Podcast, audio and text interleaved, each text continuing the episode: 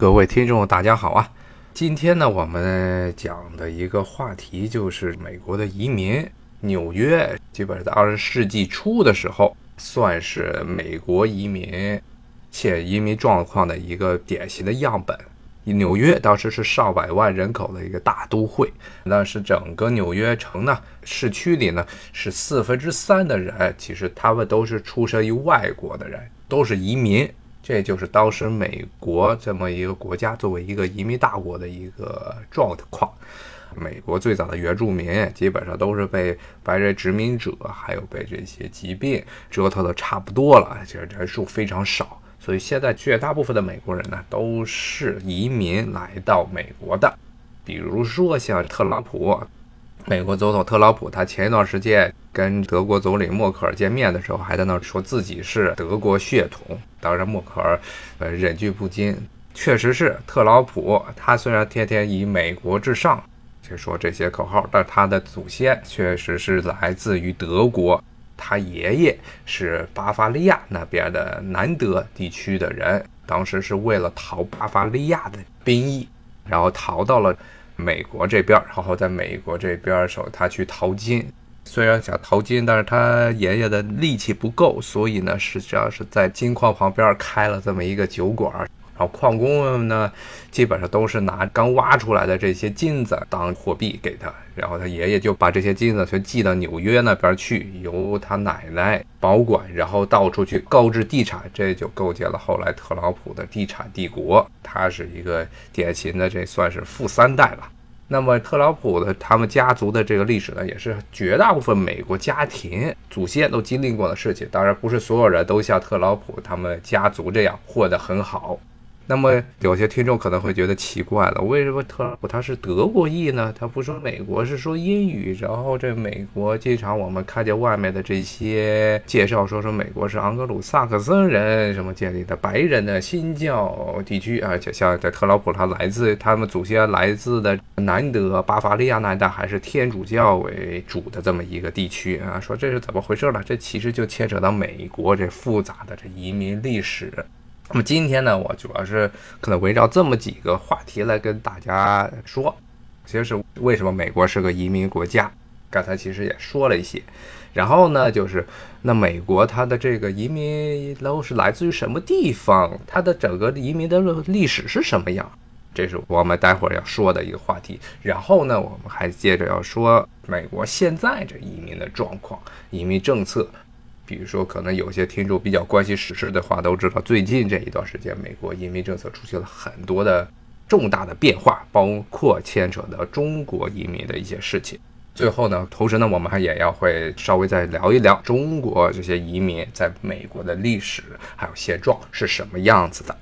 那么，首先我们来讲讲美国的移民史历史，还有这些美国移民他的一些来自的各个国家背景是什么。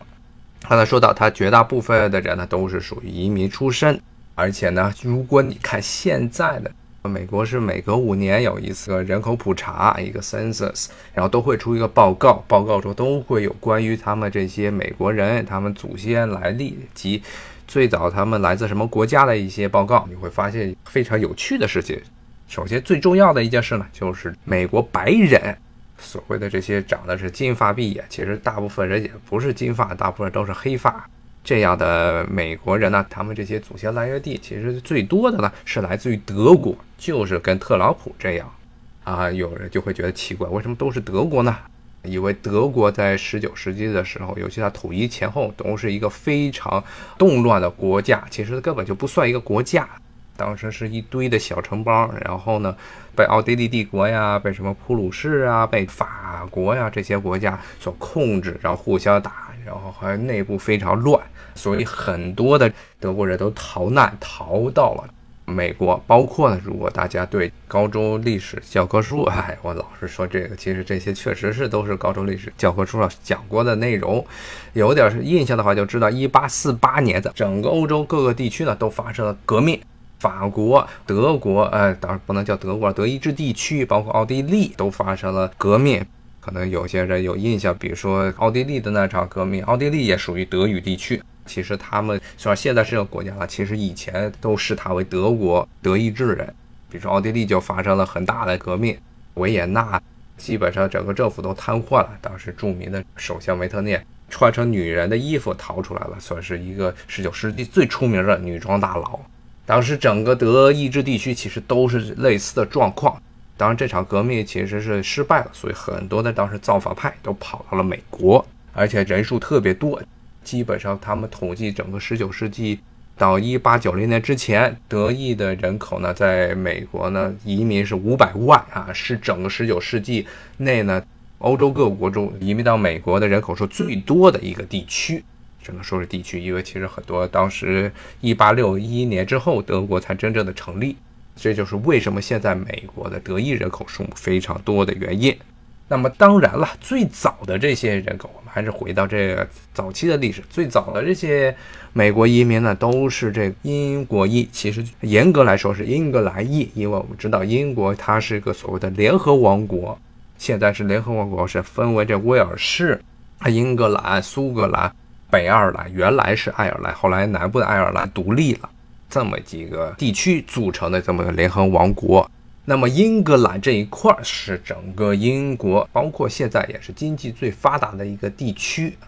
那么它在历史上也是主宰了整个不列颠及爱尔兰岛的一些经济政治活动，所以英格兰人的数目也是最多的。但是呢，这个英格兰人他并不是特别喜欢。移民到海外，原因就是因为他们本国英格兰本国内部呢就有很多的机会，所以到现在为止啊，如果看现在的这美国人口普查，其实真正美国的英格兰裔的人口的数目并不是很多，甚至低于苏格兰裔和爱尔兰裔。当时在最早的美洲殖民地开发时候，是英格兰人先搞的哈。当然，这个是主要说的是英语说英语的这些移民。其实，如果我们严格来看美国这块国土上的这些移民史的话，最早最早来到美洲这块国土上的这欧洲人是西班牙人。这是毫无疑问的，因为西班牙人当时是在16世纪初的时候征服了中美洲地区，所以当时中美洲地区叫新墨西哥殖民省。当时他们的总督就派人跑到美国的这个西南部的，像德克萨斯啊，像整个中西部地区啊这些地区去进行地质勘探，然后准备建立殖民地。所以最早来到美洲大陆的这一片地区的白人。其实呢，当然按照十九世纪美国人的标准，西班牙人都不算白人，但是现在都算白人。那无论如何，他们都算欧洲人。最早来到这个地区的欧洲人其实是西班牙人，后来西班牙人其实是在这个美国墨西哥边境的地区建立了殖民地，其实是美国这块国土上最早出现的欧洲人殖民地。然后呢，法国人。也是首先勘探了现在的加拿大一带，然后呢又勘探了整个密西西比河流域，在这些地区呢都建立了贸易据点。其实法国人来到整个美洲大陆的，他的时间甚至比这个英国人还早。英国人呢是相对来说是一个比较晚的殖民者。如果对欧洲历史熟悉的话，都知道英国其实是十七世纪后半叶才逐渐崛起为一个欧洲强国的，所以它的经济实力，包括航海业呢，都是后来才发展起来的。那么，这个英国最早呢，在十七世纪初的时候，想在这北美建立殖民地，建立了两次都失败了，最后呢，是在。弗吉尼亚州，现在华盛顿南部弗吉尼亚州的 Jamestown 建立了殖民地。后来逐渐的一波一波的这些殖民者从英格兰来到了美国，建立最早的这些英国在北美的十三殖民地。那么这些殖民地的人口呢，其实也是非常复杂的，尤其是比如说像现在弗吉尼亚呀、北卡罗来纳这一带呢，他们这些殖民者都是来自英格兰的正统的圣公会，也就是英国的国教。啊，那么这帮人呢，是英国政府鼓动把他们弄过来的，而且这些人绝大部分早期的这些英格兰的殖民者，都是跟英国在北美的这殖民当局的总督有亲属关系或者朋友关系的，所以从走后门在北美这块捞了一片地，然后他们就过来了。这是一些有背景的人啊，都是赵家人，所以这弗吉尼亚这一带很多都是这样的人。然后呢？还有一些人呢，是所谓的受到宗教迫害的人，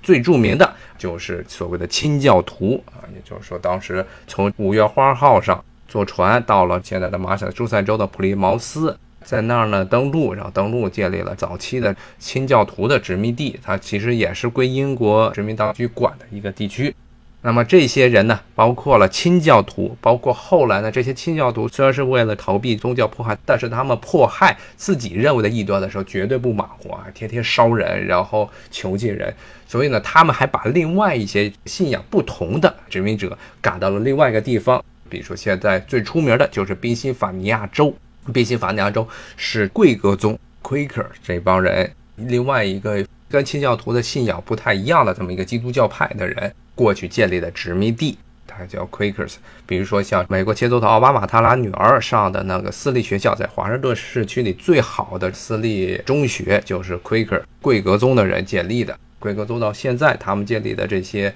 私立的中小学，在美国都非常的有名儿。还有比如说，除了这些清教徒啊、贵格宗啊，还有一个很大的一波的移民呢，是天主教徒，特别是英格兰本地的天主教徒。当时被英国统治的爱尔兰的天主教徒，当时是为了躲避英国本土的迫害，逃到了北美。最早的一个殖民地就是马里兰，就是现在 D.C. 北边、华盛顿北边的这个州——马里兰州。当然，现在了，这个州已经不再是以天主教徒居多了，但是他们这个州是最早出现的天主教会的地方，当时为了逃难过来的。那么这都是早期的美国是在独立之前的移民的一些状况。当时呢，这个移民基本上到了快独立的时候，也就是一七七几年的时候呢，基本上整个北美殖民地相当于差不多是三百万人，两百九十万、三百万人的这样的一个数目。听着很少，但是按照当时欧洲的这个人口规模来说，已经很大了。因为当时整个英国、包括联合王国、包括英格兰、苏格兰这些爱尔兰加起来，一共也就六百万人。这法国稍微多一点，一千万人左右。所以人口呢，其实是已经相当可观了。也正是因为人口非常多，所以呢，他们造反的时候呢，像英国在扑灭这场独立战争的时候是有心无力。当然，最重要的还是法国在后面插了一杠，帮助了北美殖民地摆脱英国的殖民统治啊。顺便说一下，刚才说了，法国其实是最早是在加拿大，还有现在密西比河沿岸殖民。但是呢，法国呢，他比英格兰人呢，相对来说更加不愿意在外面。讨生活，所以呢，整个北美地区的法国殖民者数目一直上不去，以至于后来到了当时这英国和法国争夺北美殖民地的时候，法国最早的在北美殖民地地盘非常大，比英国的这十三个殖民地大得多。但是呢，它人口呢只有英国这些殖民地的一个零头，就是因为法国人他觉得在本国生活挺好，不愿意去外面，在外面生活的，尤其是在北美殖民的那些人，基本都是做皮毛生意的皮毛商人。当时根本就没有多少准备在当地买地种田的这些农民，所以法国的殖民者的数目非常的少，这也是后来英国把法国的殖民地全部吞掉的一个重要原因。但并不是说法国在北美后来就没有人了，比如说现在在加拿大，这是不是美国了？加拿大有著名的法语区魁北克，当时是在七年战争。十八世纪中叶的七年战争的时候，被英国人吞并的法国殖民地，现在还是一个法语区啊，一直想闹独立，从加拿大这边摆脱出来，独立出来。